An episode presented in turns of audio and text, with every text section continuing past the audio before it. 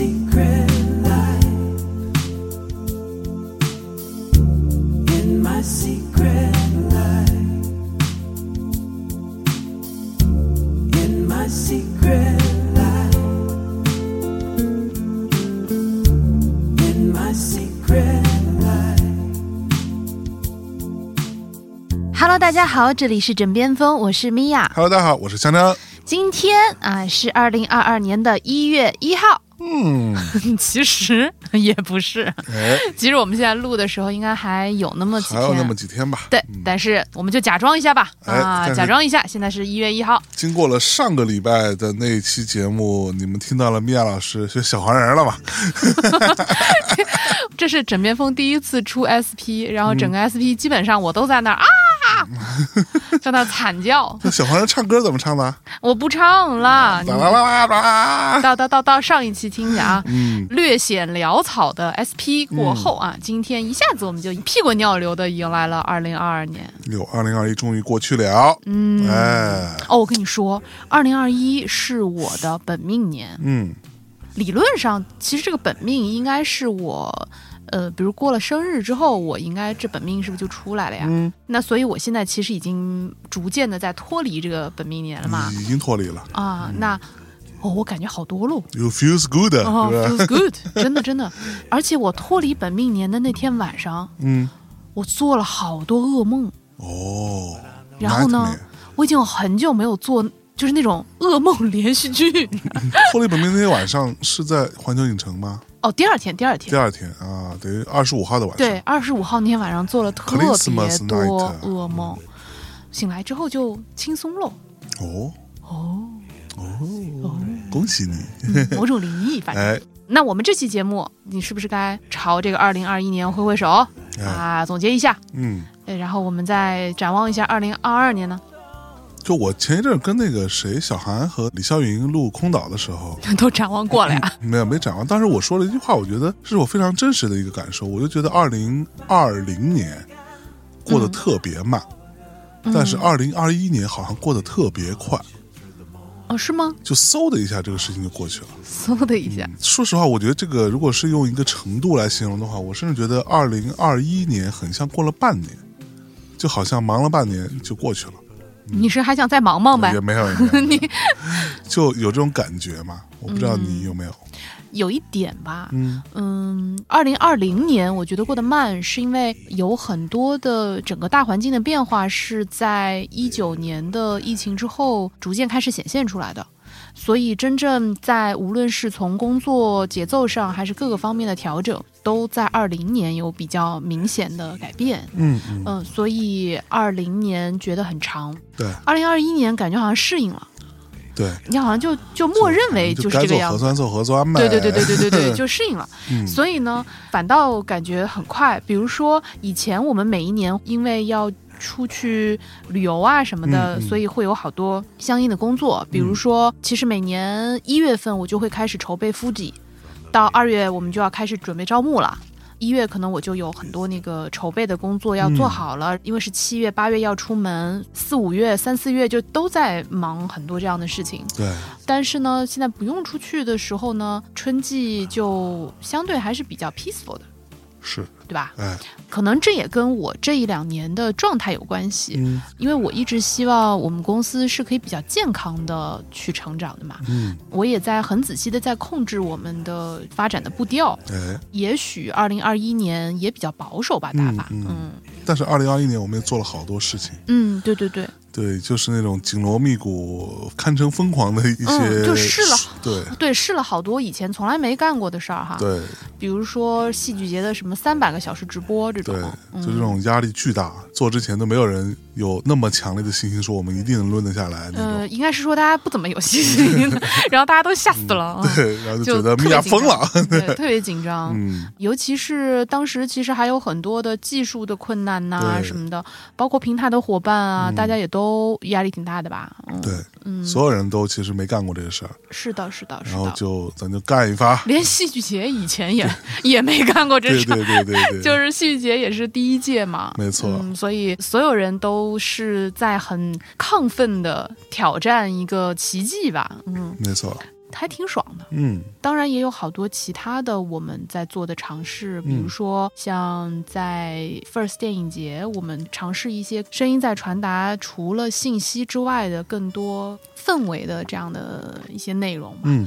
包括也沿着这条路做了很多的努力和深对化，，嗯等等吧，反正工作上就是那样。嗯然后咱俩好像也都磨合的挺习惯的了。嗯，我们俩也一起工作三年多了，哇哦，嗯，你已经是我工作生涯中非常少见的很长的同事了。是，嗯，你你觉得我你觉得我这同事怎么样？你的同事凑合吧，嗯，这脾气不太好。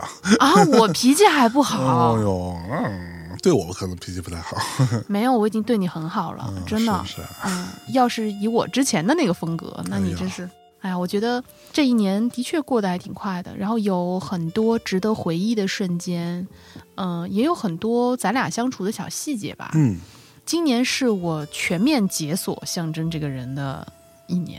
啊，就你？你难你难道没有这个感觉吗？就是以前你会不会觉得我有的时候，比如说你要对我献献殷勤啊，或者你买个什么礼物给我啊，我其实是不太懂得怎么去 appreciate。嗯但是今年我大概掌握了象征这个这个游戏的一些密码，嗯 哪些东西其实我应该以什么样的方式去应对，嗯哼什么样的方式去回应嘛？嗯，好像突然之间有点懂了。哦，比如说，当你送我电子产品的时候，往年我都会觉得说啊挺好的，然后就很烦，啊 就很烦是怎么回事？，就是我我要换了呀，然后我就有一堆的跟换相关的问题会出现嘛，嗯而且可能我也没有那么多的意识到它的好吧，嗯但今年。嗯，我就还真的蛮感谢我的这些新装备们，嗯然后我也觉得说，开始去知道怎么 appreciate 你面对这些东西的快乐。啊，嗯，那那你跟他说说都有什么新装备，你能说得出来吗？呃，象征给我换了新的手机，嗯，然后什么手机？嗯，苹果的最新一代，什么玩意儿？我没说错啊，但我已经不记得它是十几了。不是，然后最新一代有很多不同的型号，是哪个型号呢？天蓝色型号什，么玩意儿？嗯，然后还有嗯一个笔记本电脑也换了新的，还有那个无线充电装置，装置？然后还有，因为我很容易把东西直接背在包里，然后象征也也给我配了一个很厚很厚的电脑包。嗯，嗯，还有呢？还有吗？还有每天戴在耳朵上。哦，对对对对对，嗯然后还有那个无线的耳机，啊，叫什么呢？叫 AirPods Pro。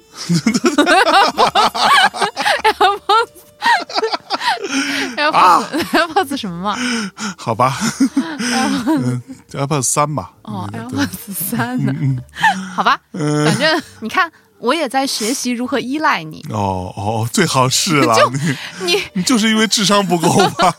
不，你当时浙大怎么考上的？我能问问吗？一个聪明的人就应该学会借助相对专业的人士的力量。嗯，资源整合来着。那可不，人之所以会比动物厉害，无他嗯啊、善假于物也，嗯，那你你当时怎么考上浙大的？就聪明啊。最 好你当时考的你是勉勉强强进的吗？不是啊，嗯我当时考的分数，因为之前不是高考之前都会有那种招生咨询官啊，嗯，就你可以去问嘛还有。还有这个，我们那时候没有。哦，那反正我们有我们那时候就全凭自己猜的。哦，那反正我们那会儿是有的，就在高考之前，你可以去咨询，比如说嗯不同的学校，你们往届大概是多少分、嗯就能够考上啊之类的，就是他可以给你提供一些相应的信息，嗯然后你可以根据大致的你的水平。呃，能力，然后去揣测，我也许可以考上个什么样的学校吧。哦那我其实平时的成绩是要比我高考时候的发挥要差的。哦，合二流嘛说高考还不错是吧？对我高考其实是有点超常发挥的。嗯我当时根据这种招生咨询的结果来看，浙大我可以报任何一个系。哦，嗯，真的，你考了你们学校多少名？我们学校整个年级的第十一名，那你们市呢？嗯，五百五十名吧，整个市五百五十不名，，浙江省的五百五十名。你考了整个浙江省的五百五十名，嗯，对，小瞧你了呢。平时怎么啊啊这种小孩儿，平时真的也不能说很差吧，就一般，嗯和二流。嗯，然后当时呢，我妈就说：“哎呀，没事儿，你差不多就我们家门口的那个学校能考进就行了。”对嚯，我妈对我的要求，或者说可能也是在考试之前不想让我太紧张，然后他们就会努力的放低对你的期待吧。啊，嗯因为那会儿会觉得，比如说有很多其实平时成绩特别好的人，在高考的时候失手，因为他很紧张嘛。这个时候我们那个时候的那些班主任啊、老师说的那句话，就会突然间在脑海中出现：嗯，没有失手这件事，就是差。真的吗？你们班主任这么暴力、啊？班主任特别特别狠，因为我们那种学校就是从我们上高一开始就说，你们现在是高一的学生，你们马上就面临高考。而嗯我们这个学校，我带了这么多年的省重点高中的一个毕业班，我就告诉你们一个最简单的道理，就是这世界上不存在失手，这世界上只有你不会，不会就是不会，成绩拿下来，这个成绩就是唯一的一个结果，没有失手这个逻辑，所以不要跟我讲失手。那反正我我从小到大都是那种临场发挥型的人才，嗯平时就比较一般。要到考试的时候临时抱佛脚，嗯，呃，我都还抱的还可以。哎，我前段时间刚刚取得了国际历酒师，就是清酒的历酒师的资格证书，嗯，要考三门课嘛。然后我其中一门课是一百分，我考了九十九，嚯！就是考试当天早上看的书，米娅简简直了，我的天哪！这是一个，临时抱佛脚的人才。哎呀，嗯这个国际历酒师的证书是很厉害的吗？嗯，其实也不算很厉害吧，就是那种执照。我是一个登记在册的，可以去当历酒师的人。嗯，如果你没有这个执照嘛，那当然你要去应聘什么的也行吧。但是啊有一些地方它可能会有要我求。卡你一下。对对对对对，嗯所以利酒师到底是干嘛的？它其实就是红酒的侍酒师，啊，就是 sommelier。嗯，对应的就是红酒的侍酒师，只不过在清酒里叫利酒师。是的，是的，是的，是的。嗯，呃，然后他也没有特别特别难，其实大家也不用想的很复杂，什么早上起来考一考是什么神童这种，那其实也没有。就是因为，嗯、这话都让你说啊，了。没有，因为我们今年考的是老版，嗯但是从我们后面开始就要考新版的考试了。新版的考试呢，据说会难很多。嗯而老版呢，因为我们你知道，中国我们最厉害的一个事情就是分析试题，就应试，所以积累到我这一代啊，就已经有非常多的各种什么嗯模拟题、真题。但但是问题在于说，你们这个历九师它并不是单纯只是考试题那么简单，嗯、对还有品鉴啊，对还有品鉴什么的对，其实那个东西是很难靠背题背出来的东西啊，那嗯个，真的是对。但因为历九师这个，或者至少我我考的这个版本，它没有难到让你好像过不了关那个、那个程度吧。呃，我们考的品鉴也是，我认为是比较容易区分的啦。嗯嗯嗯。嗯，反正如果大家有兴趣，认为还行。嗯，如果大家有兴趣，如果大家有好奇心，其实可以去玩一下的，是，就不不用想的那么但。是各位同学，因为我大概知道他们考的那个课的状况，不要听米娅胡说八道，没根本没有他说的那么简单，那个东西也是很难考的，好吧？那我们拉回来，好呀，就就就就别跟那凡尔赛了，还说、啊、这都没有什么难的，是是你勾引我说的，是你嗯勾引我说什么高考分数什么的。嗯，那你怎么着啊？嗯，反正我我就是觉得，到了今年，或者说过完生日之后，做完那一堆噩梦之后，我突然有一种老娘还能再折腾的感觉。是，嗯，我今年其实身体不是特别好，嗯，中间也有过就是身体特别不好的时候。是，嗯，这个也要劝诫大家，不要觉得自己好像身体素质好。嗯，嗯，我以前一直都觉得我还挺养生的。直到直到我身体非常差，呃，出现了非常大的问题，嗯我才觉得好像应该要调整一下。因为比如说大家经常说心流什么的，当你在创业的时候啊，你老是在那里心流，你知道。老就是这个心流了，就是这个心流你很容易达到，因为你沉浸式创业嘛，开会啊什么的，就是你会非常的奋勇，然后非常的 involve，嗯然后这个游戏你会玩的特别投入，是，但是它其实是会比较大的损伤你的身体的。嗯嗯，比如说我经常会一直到某一个瞬间，突然一下子意识到自己饿到低血糖，嗯呃，我才会意识到说，哦，我一直没有吃东西。嗯嗯，不然前面我是根本身体已经麻木了，他感觉不到你需要吃东西，其实是非常非常不好的。嗯嗯，所以现在也在逐步的调整，当然一边也在调理身体，然后一边在调整，希望二零二二年可以比较平衡的进行工作和生活吧。嗯嗯，反正我是觉得二零二一年甭管怎么着也都过去了，对吧？咱们听到这期节目的时候，已经是二二年的第一天了。对那也是希望大家能够就甭管过去有多少糟心事儿，咱们还是得积极面对接下来的要发生的事情以及接下来的人生。然后我是觉得呢，呃，虽然说我在内心深处有一点点怀疑，但是我还是希望它是真的。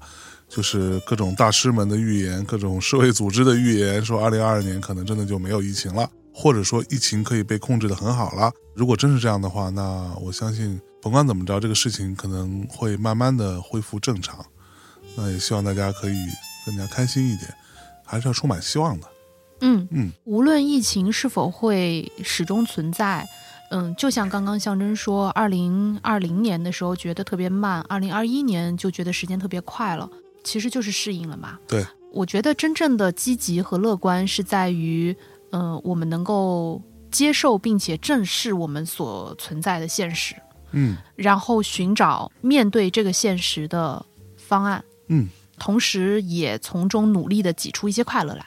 对，嗯，这个也是我觉得我在二零二一年做的不够好的地方，就是我可能很努力的在面对，但是我就是很苦逼的在面对。嗯就是可能也非常积极的在应对，但是总是觉得没有那么正面，嗯，嗯所以我我希望二零二二年从今天开始可以快乐工作，快乐生活，哎，我有一个小提议啊，嗯，我们不如聊聊我们二零二一年都买了些啥？什么？你这是什么鬼提议我觉得购物记录是一个很好的一个回顾，哎。啊？要回顾一年都买了也啥也也？不用回顾一年，一年，因为我们之前也说过一些嘛。嗯，现在我们以当下的视角拉过去这一年，我们每人说个两三个过往我们买的东西，对吧？然后也可以给大家推荐推荐。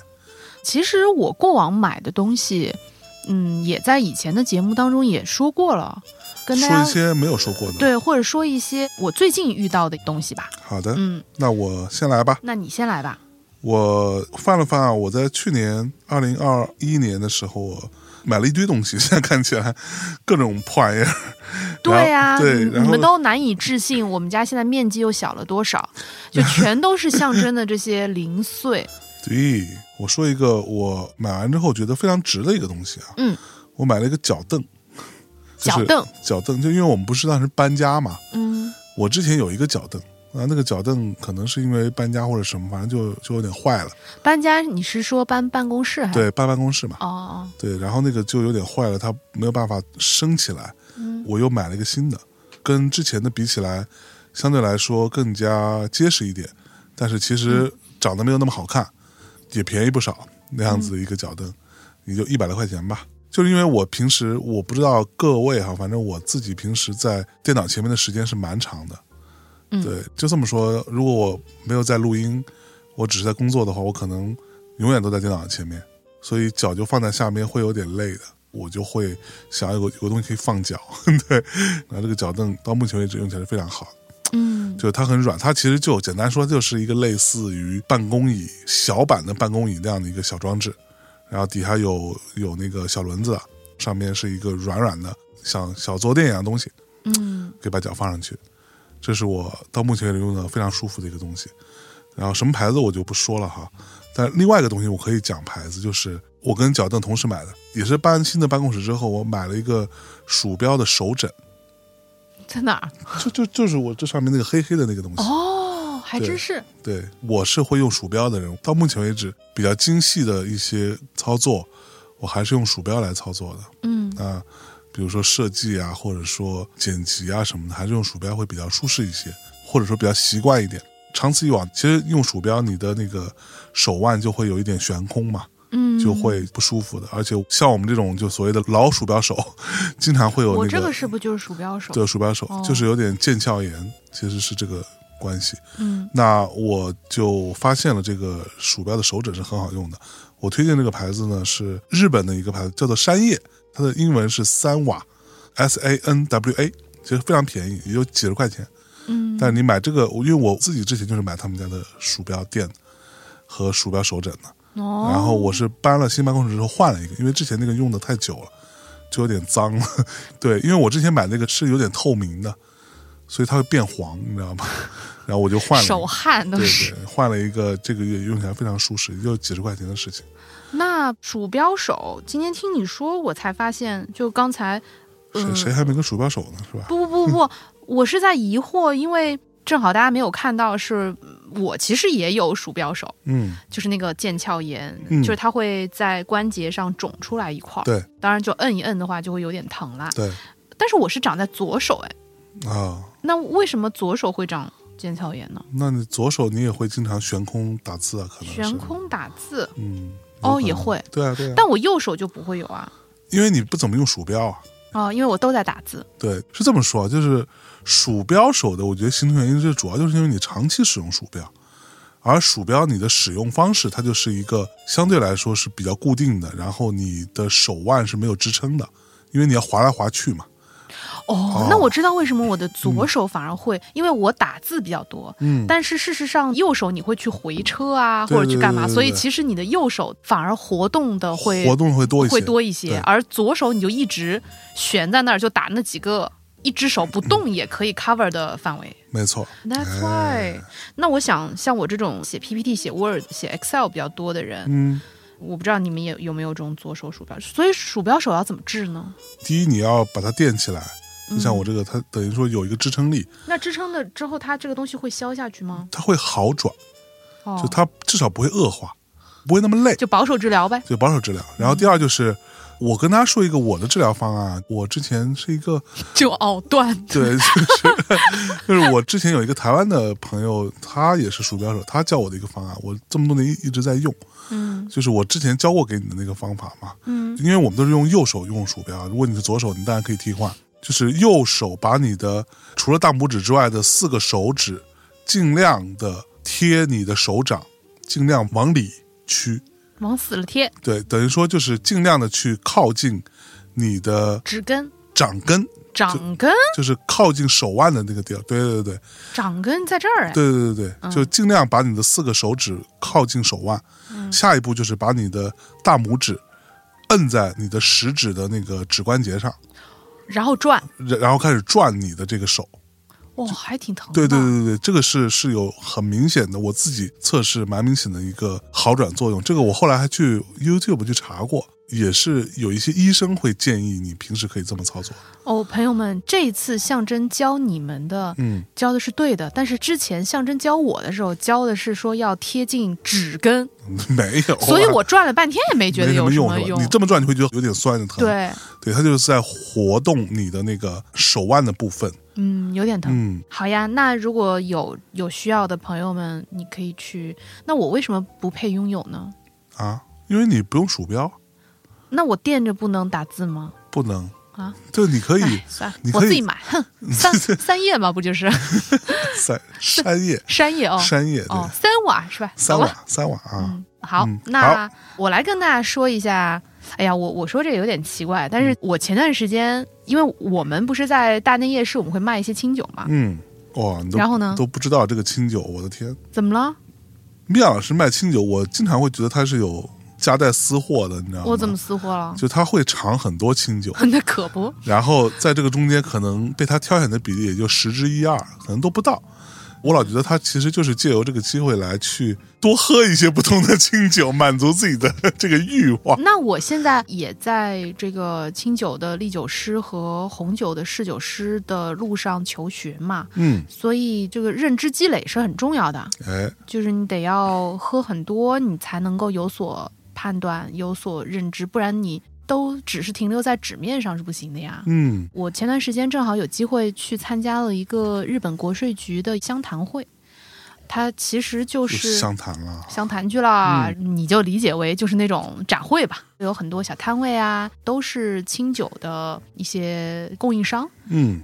我也尝试了很多不同的新的清酒的品种，我也遇到了几个就让我觉得眼前一亮的一些嗯款式。嗯，所以接下来我们节目上线的时候，应该夜市就已经上了吧？我猜。这都是经过你千挑万选出来的吗？呃，对，因为嗯这里的酒是我自己都会买的，嗯呃而且我们这不是马上就要过大年了嘛，嗯，也有很多喝酒的场合，哎，我觉得好，我就想也带来推荐给给大家。是的，有一款是来自青森的林琴王国，哦，这个我喝过你喝过啊？我我们在青森的时候喝过。，Lingo，对对，林琴就是追名林琴的林琴嘛，对，它其实是就 lingo，嗯就是苹果的意思。对，哎，各位同学，说到这儿，我必须要说一句啊，虽然我不太懂啊，但是我陪着米娅也喝过不少酒。嗯，这个酒至少是我在青森那个过程当中，哎呀，多么美好的回忆！现在回想起来，是不是感觉这个二零二零年的一月份远久、久远？就感觉已经过去了五年了，感觉 对吧？二零二零年一月份，我们去青森玩的时候，在那儿我喝到的这一类的酒当中，我自己觉得是天花板，嗯，就非常好喝，它有还不错的酸度的一个中和在里面，嗯，然后喝起来非常清新。对我记得当时是王涛什么的也都特别喜欢，也买了好几支对。之类的。我们当时在青森的时候，其实每天都喝了很多清酒。嗯，这个清酒因为它很可爱，它装在一个非常像苹果的一个包装里面，嗯。所以它又红彤彤的，然后寓意也很好，它的量也没有那么大，就不像我们日常七百二十毫升的话，其实你说一个人或者两个人喝还是有点压力的。嗯嗯。嗯，但它这个正好你自己或者你跟闺蜜两个人就很可爱啊，然后当礼物也很好啊，嗯。所以正好那天我看到国内也有供应商在进了嘛，我就想说，哎，那这个太好了。是。这个酒，因为它是有几个我觉得它很好的地方。第一呢，因为日本它的那个不同的清酒产地，它都会更倾向于用当地的酒米，就当地的小米种，是，嗯就像葡萄酒有很多那个小的葡萄品种一样。嗯，所以在青森呢，当地有一个小米种，小米种叫嗯小米种。小米种叫金青浪漫，哟，就这名字是不是嗯非常风花雪月？哎呀，呃，因为本人就擅长搞这名儿。就不同的地方，它的酒米也会带来一些当地的风土的感受。是，嗯，所以在青森呢，除了这个尽情浪漫，还有类似于什么华吹雪啊，什么这种都是当地小米种。你出了青森，你就很难喝到了。哦，呃哎，不过这个酒，我记得当时我们在喝到的时候，你当时就说：“哎呀，我要去推荐这个酒。”对。然后你是终于花了这么久，终于把这个事情搞定了吗？呃，对，因为之前我其实我们回来之后，我就想要去找说怎么能把它带进来，对，但是其实哦，我们在国内看到的很多的清酒，都还是集中在一些比较大的清酒产区。青森呢，其实不属于一个非常强势的清酒产区，嗯，嗯，所以这才好玩呢。对，然后所以以前呢，我们自己就很难找到这个路径吧，嗯，而且呢，尤其是在一两年前，日本的清酒还没有像现在这样那么努力的在做一些国际的推广，嗯，可能现在疫情也不行了吧，这跟你拿到历酒师有关系吗？哎，倒也没有什么关系。对，但是我就运气很好嘛，嗯正好在这个时间节点，又是我自己喜欢的酒种，嗯又有越来越多的清酒的品牌，呃，或者说清酒的酒造嗯在拿出他们比较主打的产品。嗯，准备要做国际市场的开拓，啊嗯，所以是特别好的机会是，哦。话说哦，这个酒造就是这个林琴苹果王国啊，嗯，这个酒造叫八户，八户酒造。你还记得我们当时去青森的时候，因为大雪，所以我们本来要去一个酒造、哦去看它怎么酿造，在现场去品尝吗？是就这个酒造。哦。后来因为大雪封路，对，所以我们就去不了了。对对结果我们就改去吃海鲜烧烤去了，你知道吗？是是是是是，对，对，所以也算是捡起了当时嗯没有能够完成的缘分吧。嗯，所以这个贵吗？还好吧，两百多一点。哦，啊，真的不贵。因为总的来说呢，清酒其实到国内是比较贵的，嗯。你会发现它比一般的，比如说我们这种红酒啊什么要贵一些。嗯。一方面是因为清酒的关税非常高，嗯，嗯、清酒的关税要百分之四十，哦，嗯，再加上我之前是不是也在节目当中说过，因为在日本当地，其实包括有农协的保护，包括有、呃日本自己的一些地方保护，或者一些家族传承的一些规矩吧。嗯所以说在日本当地很多的酒造和一些物流公司啊等等的，它的那个额外的物流费用是比较贵的。是，所以当你进口到国内的时候，它就会变得比一般的葡萄酒要贵一些。嗯嗯，当然我自己觉得，因为我们也不是每天在那里喝嘛，对吧？作为一种 explore，嗯，嗯、我觉得去探险一下还。是挺好的，嗯，作为口味上的探索，我觉得把这个消息告诉王涛，他应该会马上 下单。对，对，嗯那这是我那天碰到的很可爱的一支酒，嗯另外还遇到了一支酒叫贝中泡藏纯米浊酒生酒起泡，名字是不是特别长？嗯这支酒也是让我觉得还挺亮眼的。首先呢，你看它的名字其实已经把它所有的特性都写清楚了。嗯哼它是一支纯米酒，就是它没有额外添加酒精的。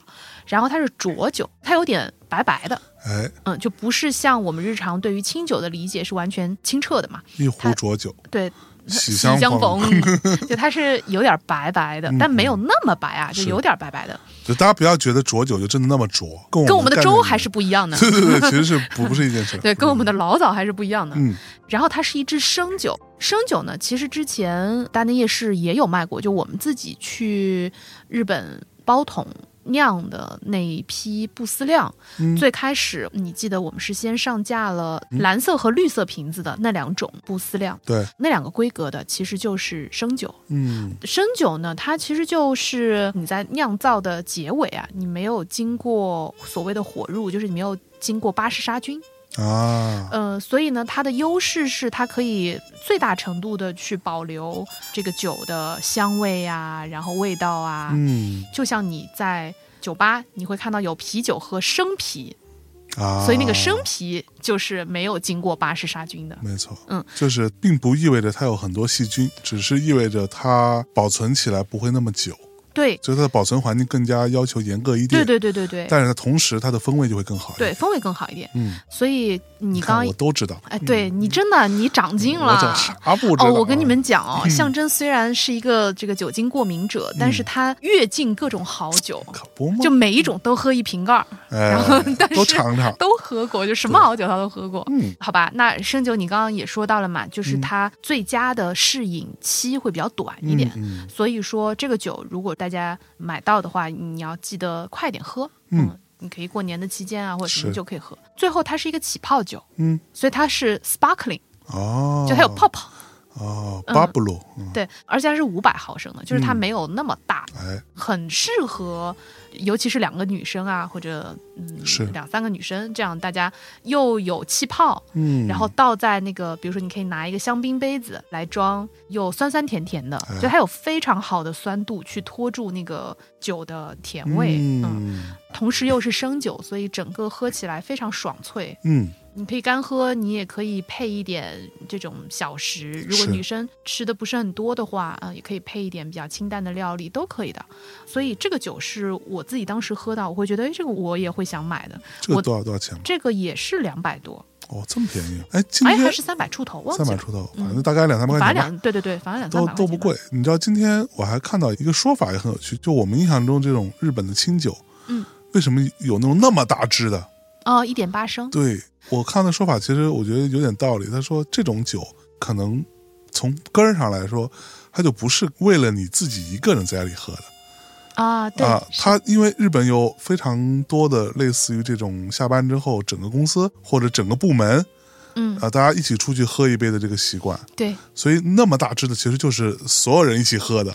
对。对，可能十来个人，每人来个两杯三杯也就倒完了，这样子。对嗯，其实一点八升就是大家日常看到那种大瓶儿啊，巨大那种。呃，其实不算大的，嗯哦，嗯。还有更大的。就还有那种四升，呃，嚯就是四升不就是像这个大不不它的那个叫四斗吧，就是啊。说它会比这个要大太多了。就你见过，可能有一些日本料理，它的门口啊，它会放那种长得像一个更高的枕头，就像个小墩子一样，啊你记得吗？然后它会感觉外头好像缠着绳子一样的、啊那样的一个大墩子。对，嗯、那个呢，可能是他们对外的时候最大的这种容器了吧。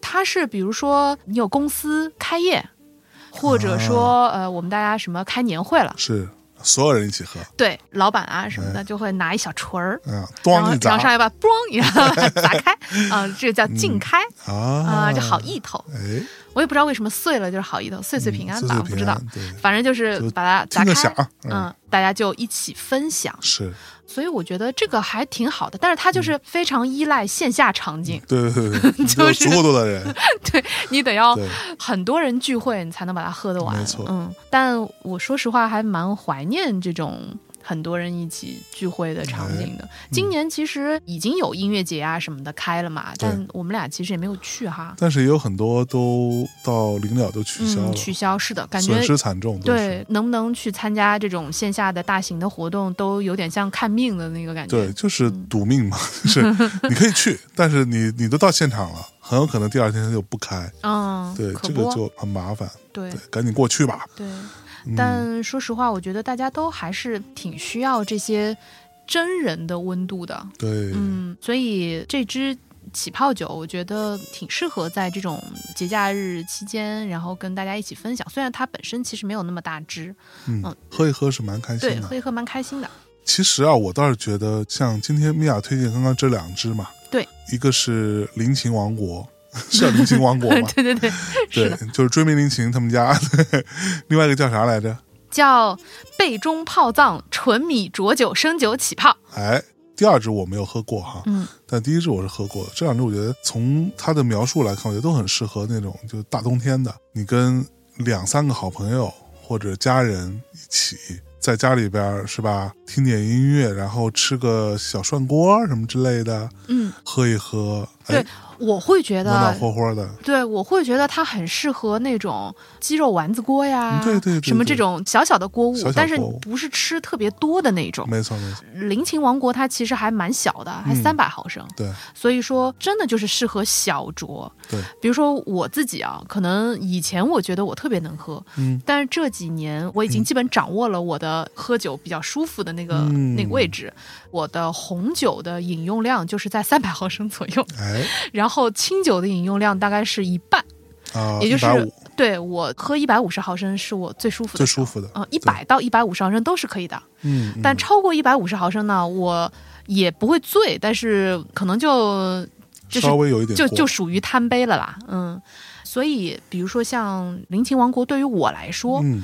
可能大家在枕边风也有听过，我有一个表妹嘛，嗯，彪妹，彪妹。我当时看到她的时候，我就觉得我是很希望跟我表妹一起分享，就是我觉得嗯两个女生是最好的，对，再多一个个女生，要是她酒量好呢，就 就分不匀了再再啊。开一瓶儿，对吧？嗯，对，不过我觉得这种日子是非常珍贵的，哪一种日子？就是跟三两好友一起，那可大家一起就没有什么目的，坐下来吃口东西，暖暖和和的，可能窗外还飘着点小雪花，哎呦，啊这你想的太美对吧？了。然后你在那儿一个哎小暖锅，在那吃一吃，稍微小酌一下，聊聊天儿啊，背景放着点小音乐。嗯，哎，不过说到这儿，我倒是可以给大家做一个小的这种 BGM，就是没有音乐的 BGM，就纯 rap 吗？不是，就是纯 rap，还 你说，你说就是比如说是那种小酒馆的声音，哦，啊或者是是音效？对音效，或者是有一点点小风雪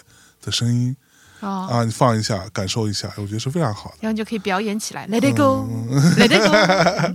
那个是大风雪，好啊吧？好，我错了。哎，那反正这两支呢，总的来说都是那种酸酸甜甜型的。嗯，当然，你也可以配一些料理啦，嗯但是其实干喝是很好的，是就你可以作为餐前酒或者餐后酒。好的。嗯那接下来我来推荐一个吧。哦，轮到你了。哎，嗯我推荐一个，这个没有任何广告嫌疑，就是我自己，什么呀？说的好像说我就是有广告嫌疑了。你也没有。哎，你刚你刚刚说那两个酒是哪里可以买到？呃，在大内夜市可以买到啊大内夜市可。以买到。嗯去淘宝搜大内夜市，或者说在大内的官方的公众号上，嗯。就大内密谈四个汉字，右下角就有那个夜市，点开就可以买到。哦，话说，虽然我这个的确有点广告嫌疑，嗯，但是米娅诚不欺你，因为你看我之前跟大家推荐羊绒，我真的是每一天都在穿羊绒，对对对，就是包括我去什么嗯呃环球影城拍出的照片，我真的就是全身都穿着羊绒，好的，那到我了哈。我推荐一支键盘，这个一是支键盘，呃一把键盘，对，这要怎么说？一个键盘，一个键盘吗对？一个键盘，我不知道。对，呃，这个就是我们的另外一个好朋友吧，就是少数派嗯，啊。少数派他们最近出了一个键盘，这个也是老麦跟我说了，得有大半年了。对，你这个没有广告嫌疑吗？没有没有没有，真的没有广告嫌疑，啊因为我们也不会帮他卖嘛。只是他那你要保留吗？留一下嘛？我觉得，我觉得真的是一个好东 你这，个坏人。真的是个好东西，推荐一下。对，但是象征也诚不起你，对，就我之前不是推荐过那个 Keychrom 的键盘嘛？我不记得了。呃，就是一个机械键盘当中，可能是专为苹果用户、为 Mac 系统而设置的一个非常好的键盘。嗯。这个品牌就是干这个的，嗯。对，所以你会看到，比如说 YouTube 上最红的那个科技类博主啊，他们都是用的这个品牌的键盘。嗯。少数派跟他们联合做了一个键盘，它的基础其实就是 Keychron 的 K 三，呃，我已经听不懂了。对，就是这个品牌的其中一个型号叫 K 三，嗯，然后少数派跟他们一起联合出了一个产品，嗯就是基于这个做的一个定制版，它是一个全白的键盘的上面的这个刻字是用的 iMac G 四的那个键盘的刻字复刻的，嗯，就是它那个字体非常漂亮，你这么理解好了。嗯，同时它是一个很小巧的键盘，全键位多功能，只是没有小数字键，然后非常好用，强推而且便宜，四百多块钱都不到四百五十块钱。所以键盘好与不好的差别在哪儿呢？其实就是第一是看起来舒不舒服嘛，颜值高不高哦，啊？这个键盘颜值非常好，就是它是纯白的，它跟苹果系的产品非常搭。那脏吗？嗯，那我觉得还好，我觉得没有什么键盘这个东西很难，对吧？那没有手汗呢？手汗你不会擦擦吗？不发黄呢我我没见到发黄。啊，然后第二就是你的敲击手感，对，其实我觉得对于 Mac 用，哦，这个我能 get。对，你看你新换的 MacBook Pro 嗯的那个键盘手感，跟你之前 MacBook 是不是对天壤之别？天壤之别天壤之别。然后这个跟你的 MacBook Pro 的那个键盘比起来，就是天壤之别。哦，真的。对，它毕竟是一个机械键盘，但是我觉得问题在哪儿？我们传统意义上对于机械键盘的很多认知都在于，你觉得它可能比较硬，或者说它的那个键程啊，所谓键程就是你敲下去，它比较重。对它的回弹，嗯整个这个过程比较漫长。嗯相对来说啊，而像我们一般用 Mac 的键盘，如果你是笔记本自带的，那你自然用它自带的；如果你是像我一样是外接屏幕出来，笔记本放一边的，对吧？那你就需要一个键盘嘛。那你在用的这个新的键盘，我们之前用的都是 Apple 自己做的那个键盘，那个键盘其实跟笔记本键盘手感是一样的，嗯也并没有好到哪里去。嗯，但那个就很贵，那个差不多要七百块至少。哦，然后这个只要差不多一半。差不多一半吧，四百五左右嘛，嗯这种价格，但是你可以得到一个跟我们传统意义上所说机械键盘比起来没有那么硬的，没有那么狠的敲击的声音，没有那么响的扰民的一款矮轴的键盘，矮轴。矮轴非常舒适，非常漂亮，所以我个人是强推。那如果说大家有兴趣，自己去少数派的网站上去买，好吧？那你不会就是喜欢它那个噼里啪啦的声音吗？呃，其实我个人是不喜欢的，就是非常个人，我觉得不够优雅。对，就是你，我还需要一个你敲起来又有这种触感，但是又不至于太硬的一款键盘。嗯但其实之前的这种机械键盘我也使用过很多，什么茶轴、什么红轴，whatever 各种轴我都试过。嗯但说实话，在我用起来，传统意义上的那种茶轴、红轴都会过硬，就他每次敲就觉得压力都很大，就很吵，你懂吗？虽然很爽，但是很吵。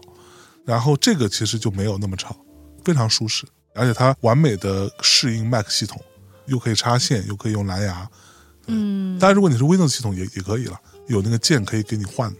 嗯，听起来还不错。对，虽然可能虽然你听不懂，不，我除了什么矮轴什么的听不懂之外，其他我还是可以听懂的。嗯嗯毕竟是五百五十秒。嗯，得嘞，嗯 好吧，好吧。那到你了。我我能不能推荐点儿嗯。别的呀？啊，就是我今年从中得到了非常多快乐的东西，叫做 Frostpunk 哦，一款游戏。哎，嗯然后呢中，文叫什么？冰冻什么帝国帝国。之类的，冰封帝国。不知道，反正，就叫做 Frostpunk。对，Frost 就是冰霜，冰霜就是嗯霜嘛，霜对，Punk 呢就是象征经常说的朋克，嗯，嗯，就是双朋克。哎，嗯双朋。对，这个游戏最开始是象征下载在他的 Steam 里面，然后说的好像你有 Steam 一样。我我没有啊，对啊，你用的玩的不都是我的吗？最开始我也不知道为什么，某一天象征就心血来潮，非得逼着我要玩游戏，啊，真的。就我从小到大都没有怎么玩过游戏，现在据我的队友跟我反映，反正这个 Steam 账户米娅登上的几率是比我要大的，在线时间比我长，是不是嘛？也许吧，嗯 没有，因为其实我跟象征喜欢和擅长的游戏是完全不同的，就是嗯我喜欢这种策略。策略哦，strategy，哦，那我我就喜欢，并且也说不上擅长，可能就是只玩过这种游戏吧。嗯，你还蛮擅长的，哦，至少比我擅长。哦，对我没有那么大耐心。那那个 Monument Valley 纪念碑谷是那个是属于益智类的游戏，好吧？那我就只玩过这两种。嗯哎，那其实我也玩过魔兽世界，嗯，但是我玩的不好，嗯就总是跟随，嗯，就是跟随在人家后面看一下，然后钓个鱼啊什么的。哎，相对我玩的比较好的就是策略类和益智类。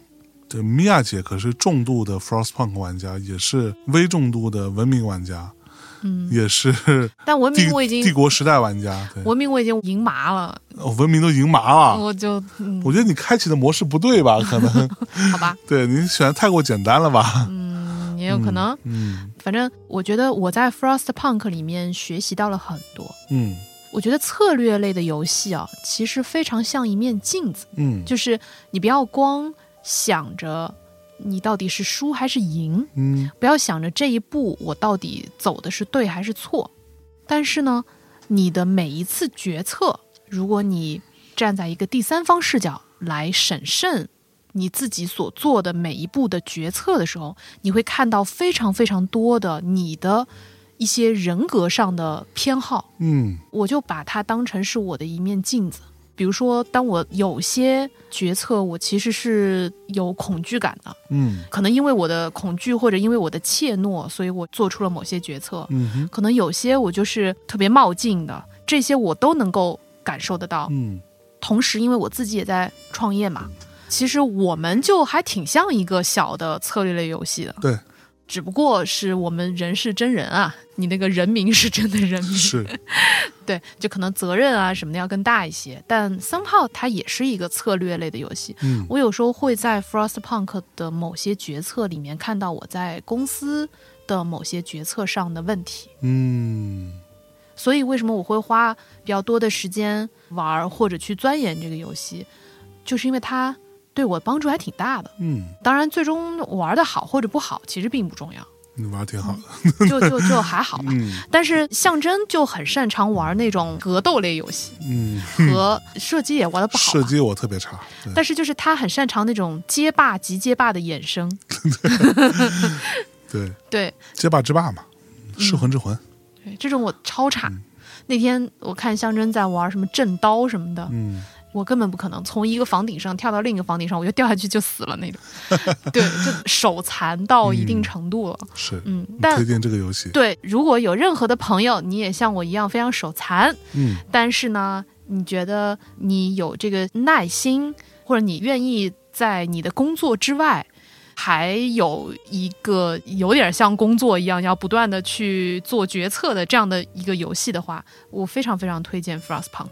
嗯。然后它有很多的变化，嗯。嗯，当你不断的玩多了以后，你就会看到不同的变量之间的关系。嗯，啊、我觉得很有趣。很沉浸，但是同时在我看来是有点费脑子的一个游戏，呃，然后有两个部分是它做的非常好的地方。第一是它的音乐非常棒，嗯。第二呢，就是当你通关了一个关卡的时候，他会给你来一个你的整个城市的 memory。对，就从开始到最后结束对你是如何快速的从 review，对，你是如何从一个小小的一堆人，然后努力的挣扎，让这个城市重建，让人民能够生存下去？嗯怎么跟暴风雪抗争？然后你死了多少人？配上他的音乐，你就在那里热泪盈眶。对，今天是一月一号嘛，所以嗯应该是今年很快就会出二了。哦，真的啊、嗯嗯，Frostpunk 二也是备受期待，哦，因为据说它会增加新的玩法和一些新的变量，哦对，会让这个游戏更加的 upgrade 一下。哦，那太好了。嗯，嗯，那又轮到你了。好，那我推荐我自己买的这些破玩意儿当中，我觉得也是另外两个比较有点用的东西吧。嗯，一个就是 为什么你推荐的都还挺有用的？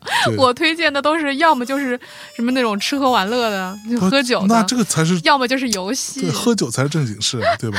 嗯，你来吧。我那个时候不是在弄家里边的那个自行车嘛，就在家里边会想要运动一下，然后在涛哥的推荐下买了一个那个动感单车吧，算是对，所有动感单车都有一个本质性的问题，屁股疼。就屁股疼，就是或者用五三五五的话说，那叫蛋疼，对，就是因为它的座儿呢，甭管它大小，它都相对比较硬。对。而且很多其实它座很小。对对对，嗯就是像我买我买的那个呢，已经算座大的了，嗯，但是依然很硬，所以呢，你骑在上面骑一会儿呢，要么你就得站起来，就让屁股离开那个座位，啊、但是这样是不好的，就这样不太推荐。这样对于膝盖其实压力是很大的，嗯，而且虽然说动感单车啊，它跟你在有一些健身房专门会开的一些 spinning 课程的那个那个车是不一样的。就是呃，首先当你站起来，尤其是象征这么大的吨位，啊你是很容易把那个车压塌的。嗯，就它中间那根杠是会断掉的。是第二就是它车的形状不太有利于你站起来的，嗯，所以最好不要站着蹬。所以我就去找了一个解决方案，就是加了一个座儿，啊，是，这个座儿呢，第一要更厚，嗯要更软，然后回弹要好，同时这个座重点就是它的那个中间靠后的位置，它要得有一个坑儿。对 对，可以保护好你的敏感的部位，让它不至于一直被压迫。对，这个还是蛮有用的。嗯，我能告诉你一个秘密吗？嗯当时我给香珍买这个车的时候啊，其实呢，一般你做这种动感单车的骑行的时候，你是会有骑行裤的。对，我给我和香珍都买了一条骑行裤。嗯你知道，其实骑行裤啊，它是会分轻等级、中等级和重等级，嗯就它是会有从低到高三个等级的。，OK，它的差异呢是那个骑行裤，它中间会有一块垫子对在你的那个裤子上面。对，就屁股墩儿。对嗯这个垫子它是会有厚薄之分的。啊，呃，它的逻辑是说，比如说你的骑行距离或者你的骑行时长，嗯，嗯其实没有那么长的话，你就可以买薄一点的。啊，但如果你每次骑行呢都比较长、嗯啊，那你就是你这个就要厚一点。啊我给你买的其实是初级的，啊，所以你会觉得硌得慌屁屁股尤其疼嗯，啊。对，好吧。对，但说实话，我我觉得甭管是不是初级的，你加一个这个座都会舒服很多。啊，那倒是，那倒是。然后与此同时，如果嗯你还觉得比较磨屁股的话，你可以再换一个中级或者是高级的。它其实无非就是两种，第一种你直接换一个座嗯，啊，第二种就是你买一个座套。哦，对，第二种是相对简单的，只要做它的固定是够稳固的就没问题，嗯，一样的。好，这是我一个有用的东西。另外一个，我最后一个有点你怎么还迫不及待了呢？你赶紧把它说完，对吧？哦这个东西也没什么可说的，是周洋推荐给我的哦，Hopico 的那个周洋，因为大家知道苹果不是出了一个那个抛光布嘛，什么东西？纳米布，哦，就苹果出了一块好吧，现在我知道了。抹布，哦，然后呢，卖一百五十五还一百四十五，用来抹啥的呢？抹屏幕的哦，啊。那这样呢，你擦屏幕会擦得干净，同时不会损伤屏幕。嗯，这还挺重要的。对，各位同学，屏幕千万不要拿那种带酒精的任何东西去上，是因为，也不要用手指直接也不要对不要去抠，因为尤其是苹果的产品，它上面都有一层那个疏油层吧，嗯那个东西你酒精上之后很容易就擦花了，呃，是是永久性的伤害。嗯千万不要用酒精，同时不要拿任何带酒精的，比如说什么湿纸巾啊这种东西去擦。嗯。对，你要擦你就用，比如说有专门出的那种清洁屏幕的套装，你可以买那个东西去擦。嗯。啊，或者就是像苹果为这个专门不出了这块布嘛，嗯。但那个布确实是有点贵的，一百四十五一块。周安给我推荐的是，相当于是平替吧，哦。是影视飓风他们出的。我没在影视飓风买过任何东西啊，但是这个我我买了，是一百四十五十五块，什么东西？十五块，对，十五片。所以它是一次性的吗？其实这个布你就当做是一次性的，就你擦完之后，你还可以放那里，嗯你擦擦擦擦，它确实有点脏了，你可以扔掉。哦，就是那个布你不会去洗，布也不要洗，对、嗯你也不会太心疼。用来擦我们像我平时用的什么笔记本啊，或者我的外接显示器的屏幕啊，什么包括 iPad 的屏幕，嗯非常好用，嗯，又便宜又好用，而且用坏了或者用脏了你扔掉不会心疼。好，我结束了，十五片啊，哇，这个听起来真的是便宜大碗对，啊，便宜太多了。对，嗯它跟苹果那个有没有差异呢？我自己看了看，厚薄肯定是有差异了，嗯但是擦拭效果没有差异。对对对对对，嗯。嗯那我给大家推荐一个最近也在近期吧，给了我很多乐趣的一个东西。嗯，我给大家推荐一个袜子的品牌，哦，叫 Happy Socks，哎呀，就是快乐袜子啊。啊，这个牌子啊，其实我十年前就开始穿它了。好有钱，嗯、对，当年还蛮贵的，而且当年只有那种买手店才有。那是一个非常重要的。呃，对，然后瑞典的一个袜子品牌，但是那会儿老娘是做时尚的呀。华生，就说其实说说起来好奇怪。这个倒是说起来，我记得我对这个牌子的第一印象是，当年那个时候，我记得是国内哪个公司啊，但是我们还接过他的活儿，哦，真的吗？就是专门做袜子。他本来是做什么的忘记了，一个互联网袜子吧，你这么理解？互联网袜子，对，是网袜吗？哇！当时他们来给我们下 brief 的时候，就是用 Happy Socks 来做参照啊啊，他他们想要这个调性的东西。嗯，当然，我们当时也赚了他们不少钱了，赚这个互联网那他们还活着吗？呃早早就死了。好吧 我，觉得重点就是那个你做不到那么好的质量，哦，对，我觉得这是当时这个互联网袜子企业最大的问题。因为我以前也有他的袜子，但是我最开始在买的时候，我我没有什么感觉。嗯。后来直到我们自己不是也做袜子嘛，嗯，嗯，我们也有司机哥的那个衍生的袜子，对，我们当时也是花了很多心思做出来的，嗯。嗯，但是呢，后来你知道我们有一个听众，他是现在在 Happy Socks 工作的，哦，嗯，所以呢，也是机缘巧合的情况下，然后认识啊。但是这个不是广告啊，是真心是个人推荐的。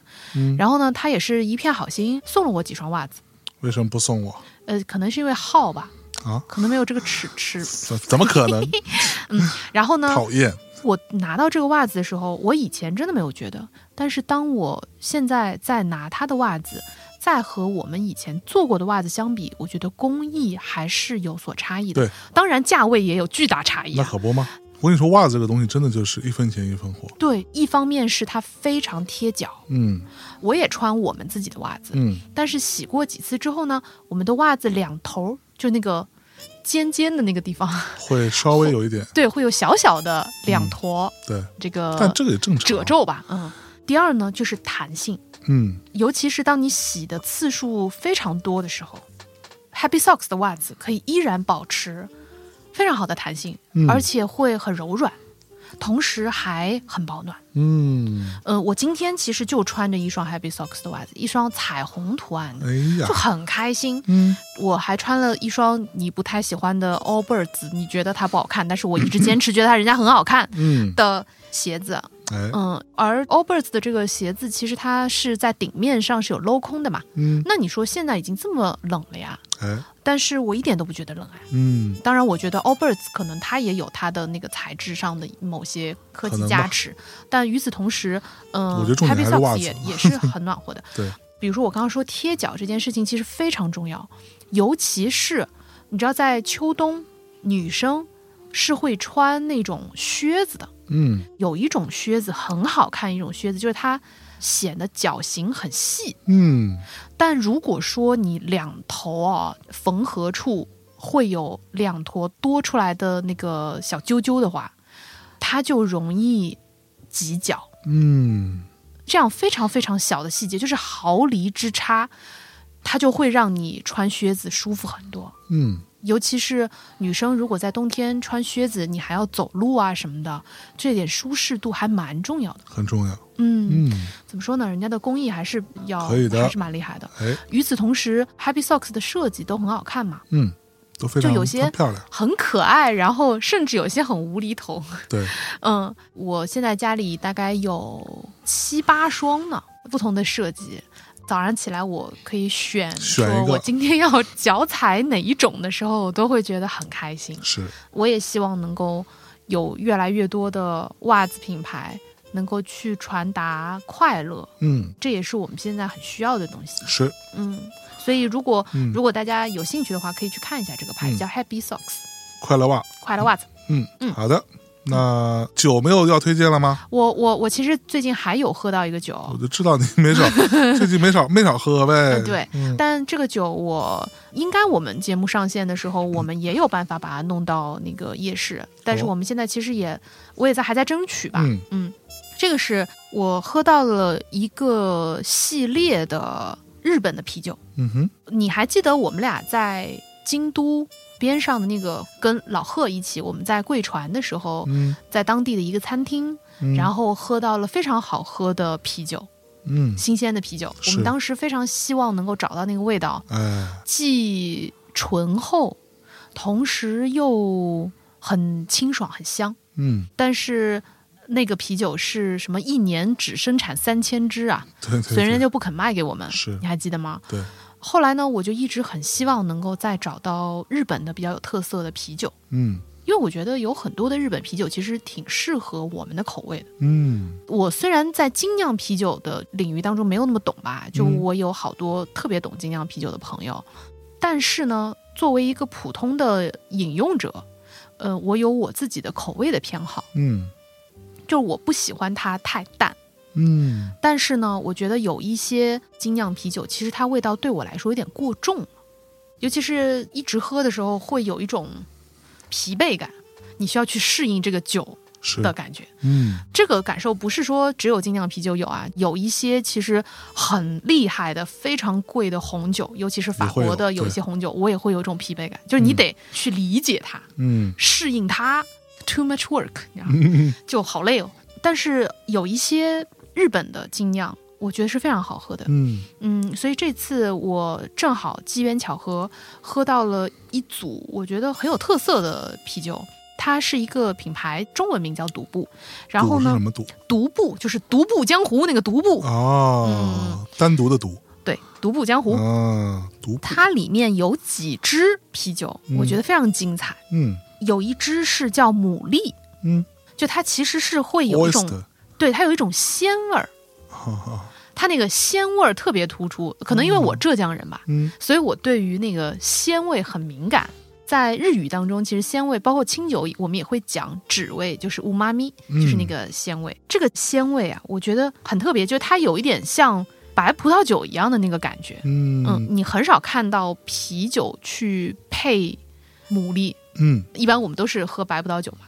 但是这一支，我会觉得它是跟牡蛎是可以配的，然后它的酸度也很漂亮。哦，嗯，然后呢，还有一只是雄丁。嗯。我相信，如果有朋友在大内买过清酒的话，雄丁是一个还比较主流的一种清酒的酒米，嗯，而且雄丁很贵，就是从酒米来说，没错，这支啤酒就是雄丁这支精酿，嗯。它是用精米不和百分之六十的熊丁米酿的一款啤酒，嚯，嗯，所以它还蛮奢侈的。嗯精米不和百分之六十，就意味着说你要拿那个精米机把米磨掉、扔掉，外面那圈百分之四十，嗯就只留下百分之六十的米芯儿，然后来酿啤酒。嗯一般如果精米不和到百分之六十的话，你都可以酿纯米吟酿了。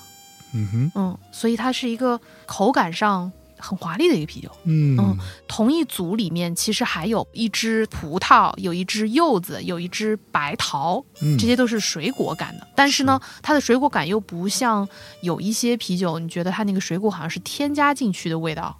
这三款水果的精酿，它的水果的味道和啤酒本身融合的非常好。嗯嗯，所以我当时觉得，哎，还挺惊艳的，嗯，所以我现在在非常努力的争取能够把他们带到大内夜市来，嗯，希望我们节目放出的时候已经上架了吧？哎嗯，大家可以去大内夜市看一看。嗯，当然，我们也会在这个期间上架更多的酒的品种嘛。嗯，因为马上就要过年了，所以正好可以稍微喝一杯，然后大家可以庆祝一下吧。嗯嗯嗯，因此这个季节我们会多放一些酒的品种的选择给到大家。嗯，好的，那我没有了，然后你就没有啦？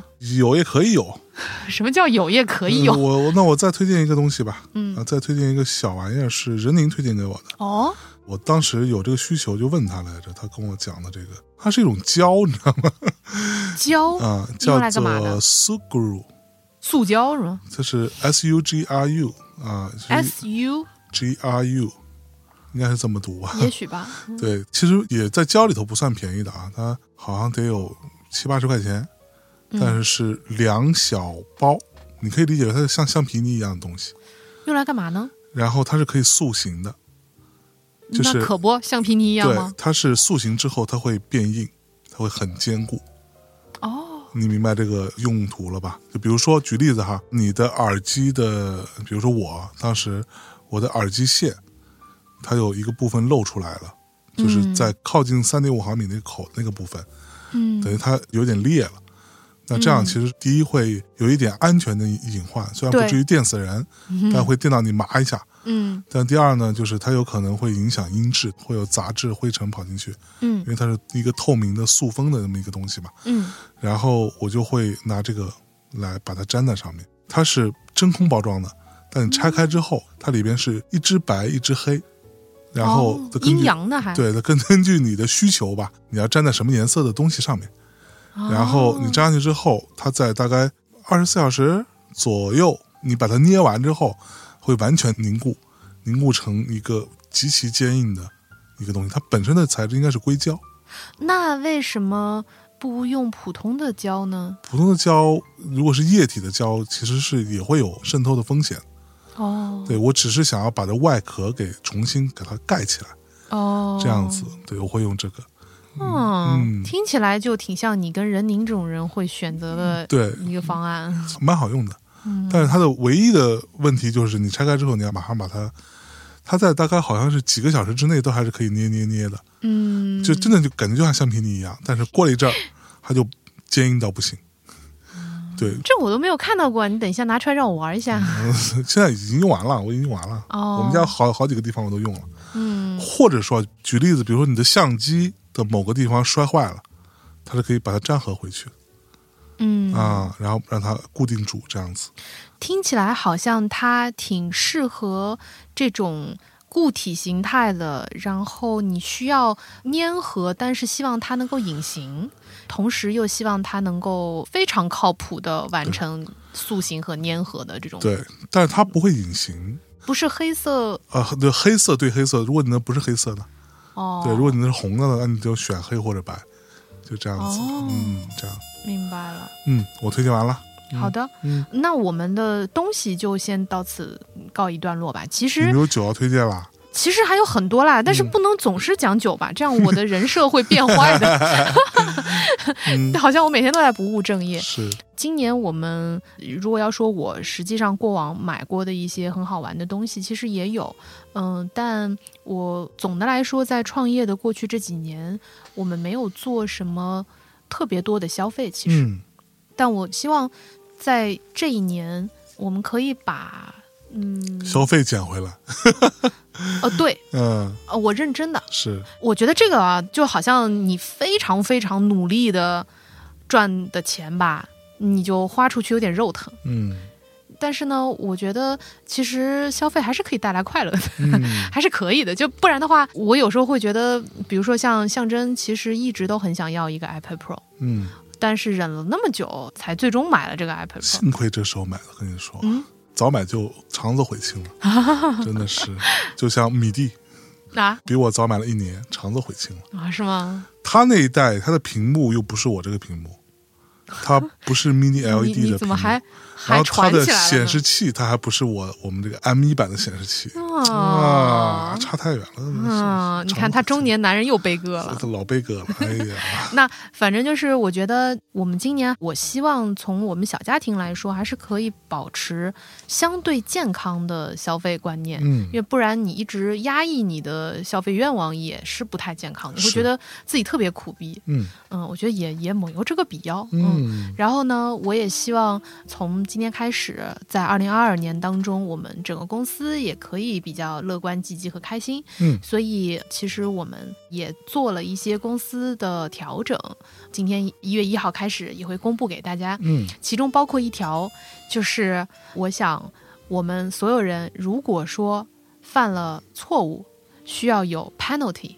嗯，就是需要公司有所惩罚的话，以前大家可能会扣工资啊或者干嘛的，嗯。但说句实话，我能扣你多少工资呢？对，所以我决定，但凡有人要犯错了，嗯、他就需要给公司添置一件东西，哦，呃，比如说绿植啊，嗯。总之就是添置一件能够让我们日常在办公室更开心一点的东西。嗯。嗯，当然它要达到一定的金额啊，嗯呃，不然就没有惩罚的意义了嘛，是，不然变成一个搞笑了，对吧？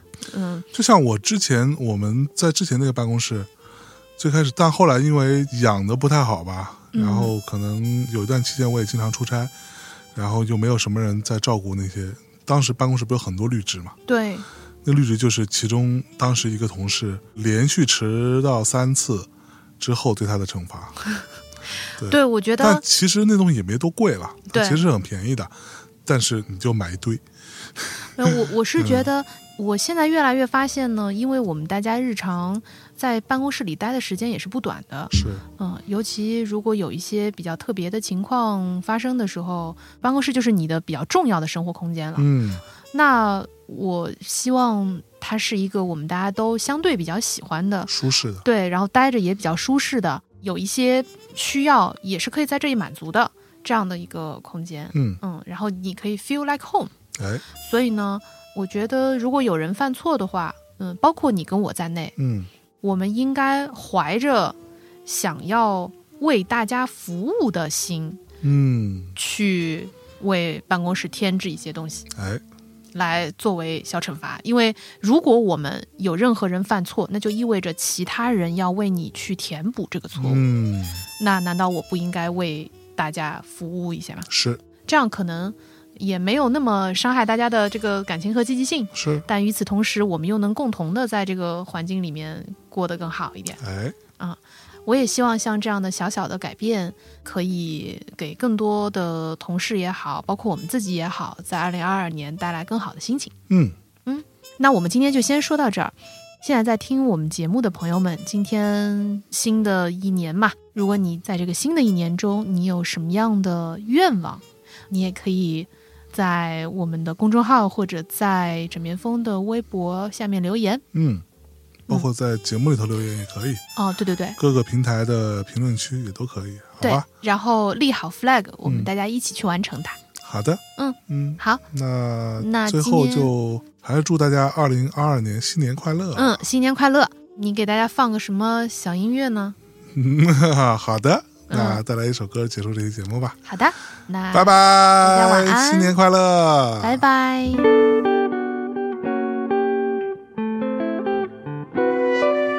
Don't be a baby, baby, a love that passed you by. But if you have to, baby, go ahead and have your cry. I'll be your baby, baby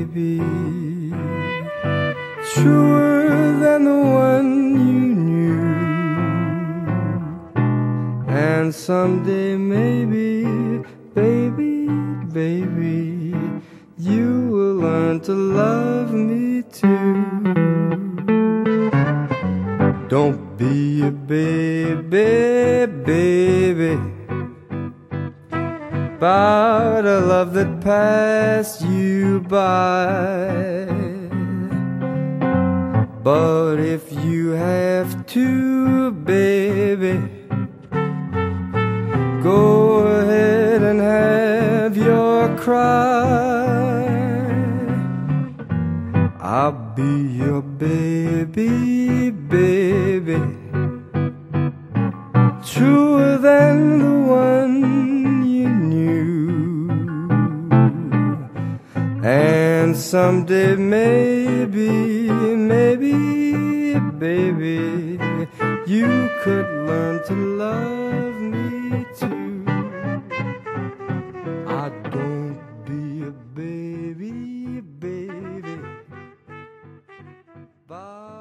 love it.